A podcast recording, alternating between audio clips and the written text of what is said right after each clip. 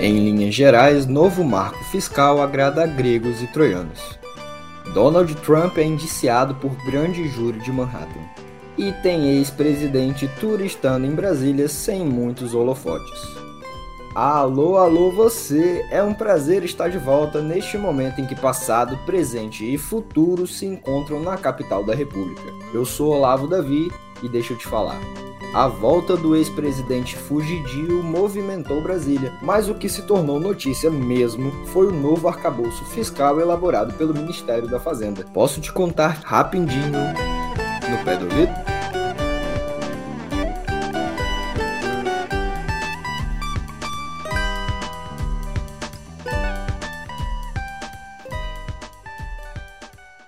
Não tem como falar de outra coisa porque o ministro da Fazenda Fernando Haddad apresentou formalmente ontem o novo arcabouço fiscal do país, ou pelo menos a proposta de um novo arcabouço fiscal para o país. Mas detalhes importantes estarão presentes apenas no texto que será enviado ao Congresso até a próxima semana.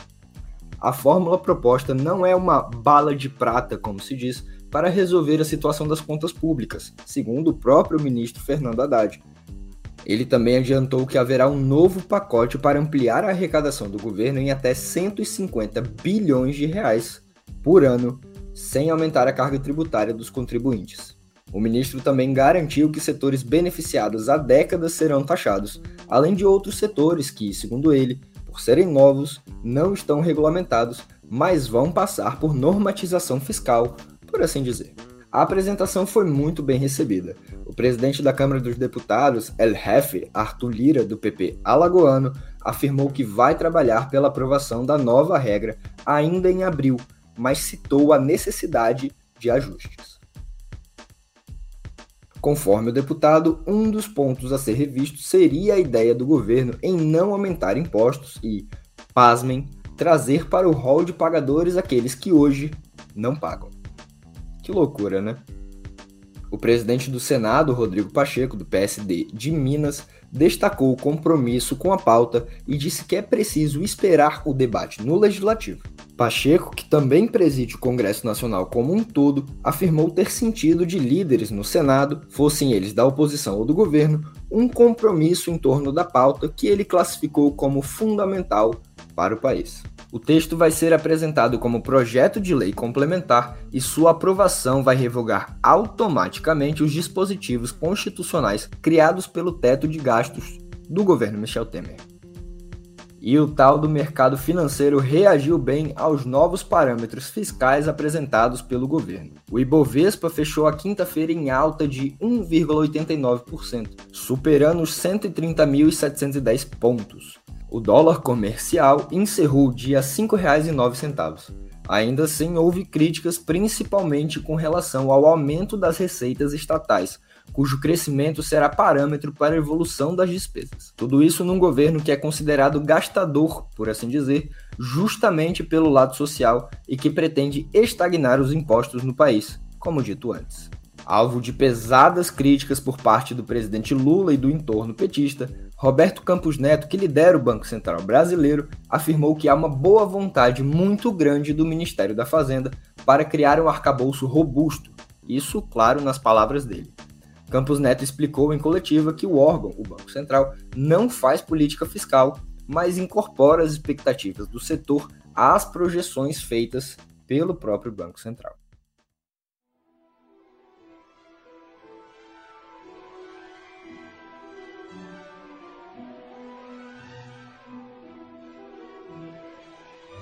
e aquele que não deve ser nomeado voltou.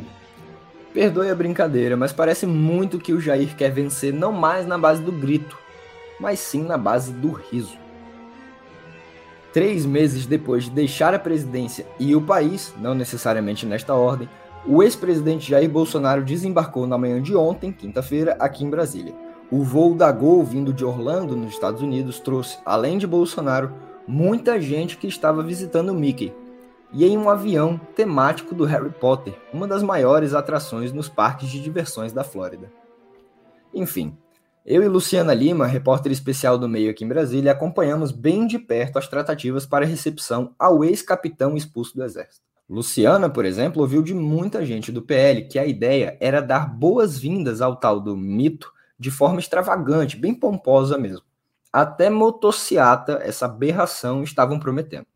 Eu, por outro lado, ouvi diversas vezes de fontes da segurança pública do Distrito Federal que não havia a menor condição de um evento como este acontecer na capital em plena quinta-feira, dia de muito movimento aeroportuário em Brasília. E, mais importante, o trauma do 8 de janeiro ainda permeava as decisões tomadas pela cúpula da segurança aqui no DF. Lideranças do PL, segundo me contou uma fonte sob sigilo, demoveram a si mesmos da ideia da motociata, graças a Tupã. Depois, em coletiva lá na sede da secretaria, a cúpula das forças candangas garantiu que ele sequer passaria pelo saguão do aeroporto internacional Juscelino Kubitschek, então nem adiantaria que apoiadores estivessem lá para recebê-lo. E foi exatamente o que aconteceu. Bolsonaro chegou mudo e saiu calado do aeroporto. Enfiado num carro designado para ele, teve tratamento de ex-presidente, o que é justo, e foi direto para a sede do PL, na zona central da cidade. Ah, inclusive a pouquíssimos quilômetros de onde os apoiadores de Bolsonaro depredaram os palácios dos três poderes e tentaram derrubar a República. Bom, vamos lá. Ele foi escoltado o tempo inteiro por agentes do famigerado Gabinete de Segurança Institucional, conhecido por GSI. Bolsonaro saiu por uma porta lateral depois de passar pela alfândega, beleza? Joia? E ainda saiu reclamando. Ele mesmo, que deixou o país antes do próprio mandato terminar. Cheio de si, Jair queria um carro blindado porque essa gente adora um clima belicoso, sabe? É por gosto, por tesão. Isso, inclusive, é bem explicado na lei. Ex-presidentes não têm direito a carro blindado pago pelo Estado, apenas dois carros comuns, além da segurança. Nesse embrólio todo, o que deu certo mesmo foi a Fábrica Brasileira de Memes, talvez a única instituição que tenha saído ilesa de 2019 para cá. E na nossa newsletter você encontra uma curadoria feita pelo Poder 360 de tudo que rolou sobre a volta do ex-presidente. Ah, e confere então o recadinho que a minha amiga Bruna Bufara tem para vocês na curadoria meio maravilhosa. Olá! Se você ainda não me conhece, eu sou Bruna Bufara e olha só, a curadoria já tá no ar no YouTube. Ação, emoção, corrupção. A novela The Bolsonaros virou um verdadeiro filme policial, com sheiks árabes, joias, armas e relógios que desaparecem misteriosamente e reaparecem na casa de pilotos de corrida que deixam rastros comprometedores por onde passam. Acompanhe na curadoria tudo o que aconteceu até agora nessa série eletrizante e aguarde o próximo episódio do dia 5 O Depoimento.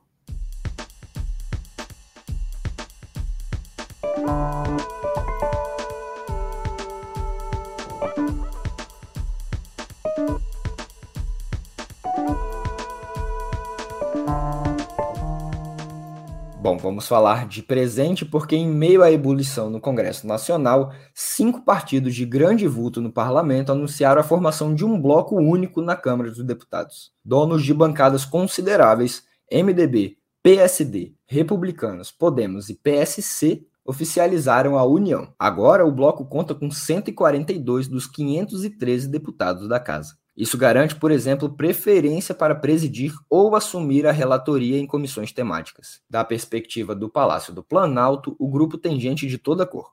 São independentes, aliados à base ou mesmo de oposição, o que não garante coisa alguma ao executivo. E segundo Igor Gadelho, o todo-poderoso Arthur Lira sentiu o golpe.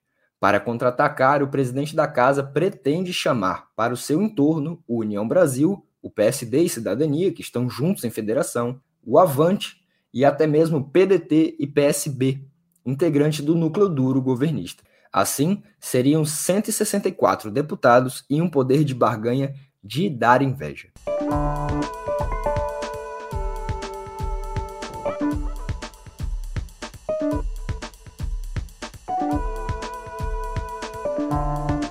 De alvo do PCC acusado de extorsão em meio à toga. A vida do ex-juiz, ex-ministro bolsonarista e atual senador Sérgio Moro, do União Brasil Paranaense, é realmente uma montanha russa.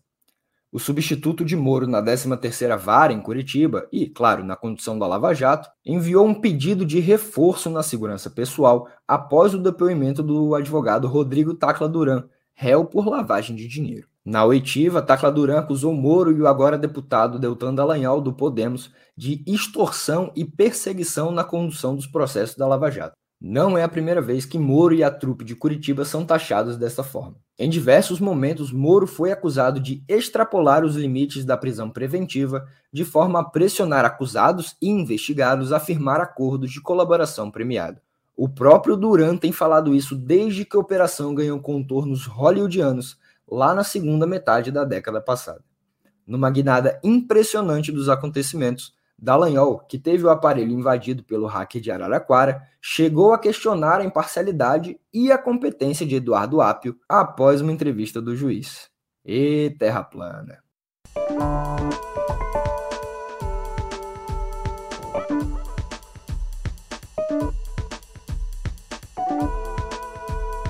Do Brasil para os Estados Unidos porque o ex-presidente norte-americano Donald Trump se tornou a primeira pessoa a ter passado pela Casa Branca a ser indiciada pela justiça. O grande júri de Manhattan está sob sigilo, mas a decisão deve ser divulgada nos próximos dias. Trump é investigado por suposto suborno à atriz Stormy Daniels. O motivo do pagamento seria manter a boca da artista fechada acerca de um alegado affair entre os dois, principalmente em meio à campanha que o levou à presidência dos Estados Unidos em 2016. Sentindo-se acuado e certamente temeroso, Trump convocou manifestantes para protestar contra o indiciamento e a possibilidade de prisão. E uma multidão de cinco pessoas acorreu ao seu líder supremo em Nova York, em frente ao tribunal. Os gritos dos apoiadores do político de extrema direita foram abafados pelo coro em celebração pela decisão judicial.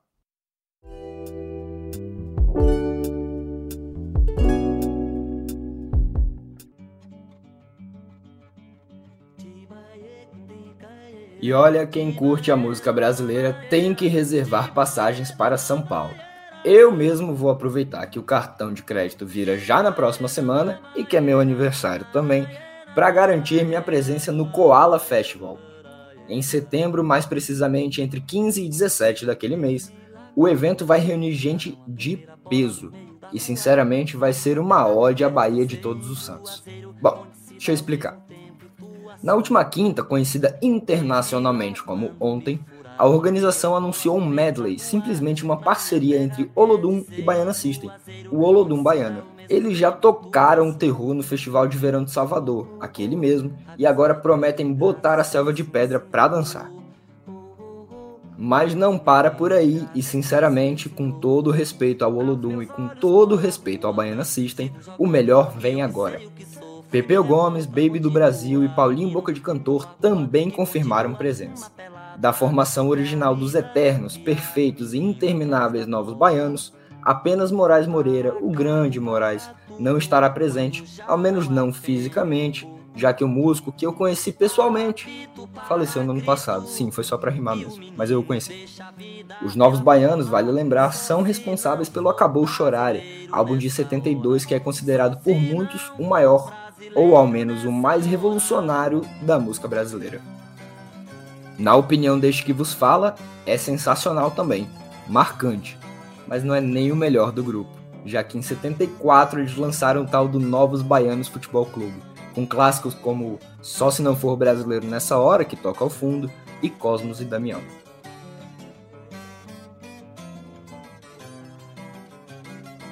Enfim, Pepeu, Baby, Paulinho e Olodum Baiana tocarão no Memorial da América Latina, ali ao lado do estádio do Palmeiras e do terminal rodoviário do Tietê. Os ingressos já estão à venda, então corre, porque o meu eu já vou comprar. Ah, e vale mencionar também aqui, depois de dois anos preso dentro de casa, chorando pelos 700 mil mortos na pandemia da Covid-19, 2023 nos traz só 30 outros festivais nacionais e internacionais em terras de Tupã. Tá bom pra tu? A gente sai da alegria musical para um banho de sangue. Não, não, não, calma, desculpa. É só de Quentin Tarantino que eu tô falando mesmo. Ele mesmo. Por que, que ele tá aqui? Porque o renomado diretor que nos presenteou com Pulp Fiction, Kill Bill, Django e diversas outras obras tão açougueiras quanto maravilhosas, vai se aposentar. Ao menos dos cinemas. Segundo o próprio diretor, o longa The Move Critic que está finalizado, será o último em que ele vai trabalhar. ele sempre falou que encerraria a carreira no décimo longa lançado, que é esse, se a gente contar, claro, que o Bill volumes 1 e 2 como uma obra só. O diretor, que é a cara do Roger Federer, recém completou os 60 anos. Apesar da tristeza, fica a alegria de saber que vem mais um filme dele por aí.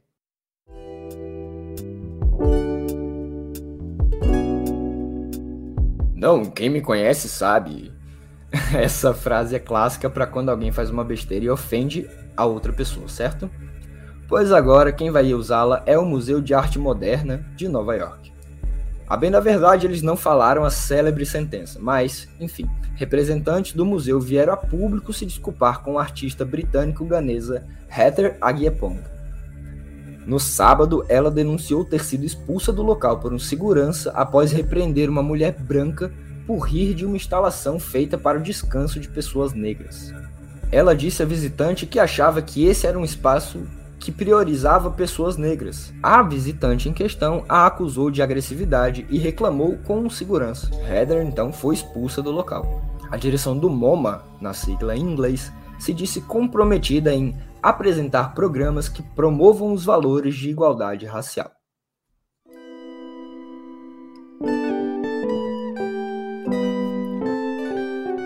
Vamos para uma notícia muito boa para um país que sofre muito com a dengue uma parceria entre a Fundação Oswaldo Cruz, a Fiocruz e a World Mosquito Program, anunciada ontem, vai viabilizar a produção de até 5 bilhões com B de ovos de mosquito antidengue no país. A tecnologia usada permite que a bactéria Wolbachia bloqueie o vírus e impeça a transmissão da doença.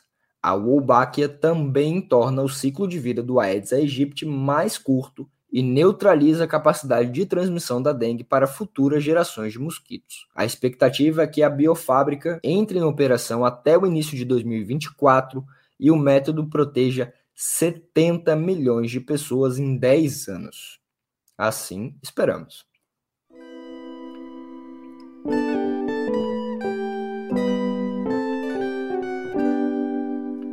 Bom, agora eu preciso parafrasear o nosso editor Leonardo Pimentel por aqui. Primeiro, o STF extinguiu a obrigatoriedade de diploma para o exercício do jornalismo. Agora, de uma maneira mais geral, nem mesmo um diploma te garante um mínimo de tratamento especial em uma eventual prisão. É o que decidiu ontem a Suprema Corte Brasileira, com maioria formada por Carmen Lúcia, Rosa Weber, Dias Toffoli, Edson Fachin Luiz Roberto Barroso, além do relator, Alexandre de Moraes, o STF entendeu que o artigo 295 do Código Penal se trata de norma inconstitucional por ferir o princípio da isonomia, aquele papo de que somos todos iguais perante a lei. O problema é que alguns são mais iguais que outros. Enfim, de qualquer forma, o julgamento deve ser encerrado nesta sexta, ainda que os votos sejam apenas para cumprir tabela.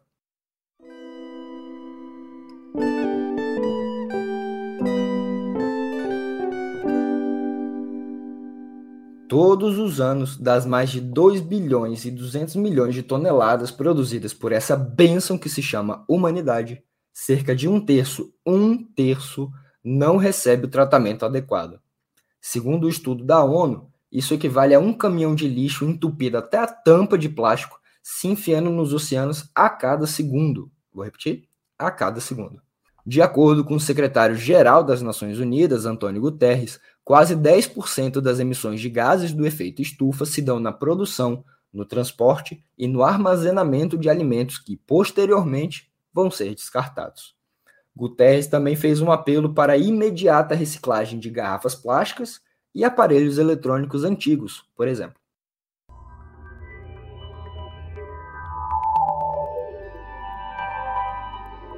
Vamos falar de tecnologia e de decepção, porque a E3 ou E3, a maior feira de videogames do mundo, não vai acontecer em 2023. O anúncio foi feito ontem pela organização do evento. Segundo o comunicado, a feira deixará de ser realizada por não conseguir captar o interesse necessário. Neste ano, os principais nomes do mercado gamer mundial ficariam de fora do evento, incluindo as gigantes Nintendo e Microsoft, além da Sega, Tencent e Ubisoft. A E3 2023 aconteceria entre os dias 13 e 16 de junho em Los Angeles, LA, na Califórnia, nos Estados Unidos, e seria a primeira versão presencial desde 2019. Nos últimos anos, o evento aconteceu de forma 100% virtual. Ainda não se sabe se há possibilidade de o evento retornar em 2024, no ano que vem.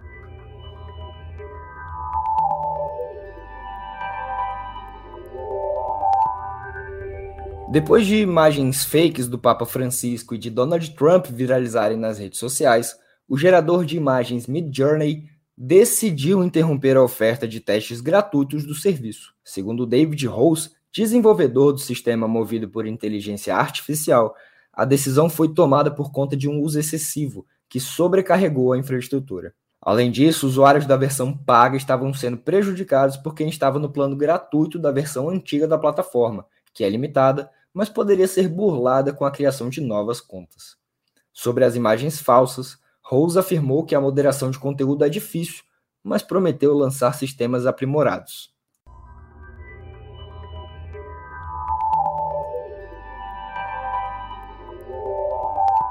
Para a última notícia que você precisa para ter um sextou muito bem informado, a Meta anunciou os preços de seu programa de verificação de perfis. O Meta Verified ou meta verificado, está disponível para usuários maiores de 18 anos que residam na Austrália, nos Estados Unidos ou na Nova Zelândia por aproximadamente 12 dólares por mês apenas para o Facebook ou mais ou menos 15 dólares no iOS ou no Android. No Brasil, a novidade ainda não foi lançada, mas já apareceu uma lista de espera para alguns usuários das redes da Meta. Por aqui, o serviço deve custar quase 80 reais por mês a ser pago via aplicativos. Por hora, a assinatura só pode ser feita pelos aplicativos do Facebook e do Instagram, e na web, no facebook.com.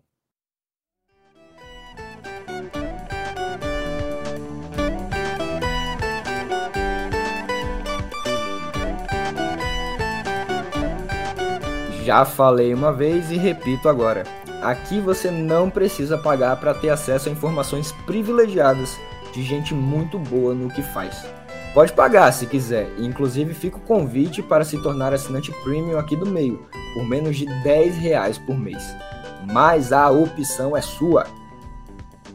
Enquanto não me pagam, eu me despeço com a promessa de voltar na semana que vem, com um ano a mais na contagem da vida. É no dia 2, domingo. Pode me dar parabéns nas redes, tá bom? É arroba outrolavo em qualquer lugar. Até!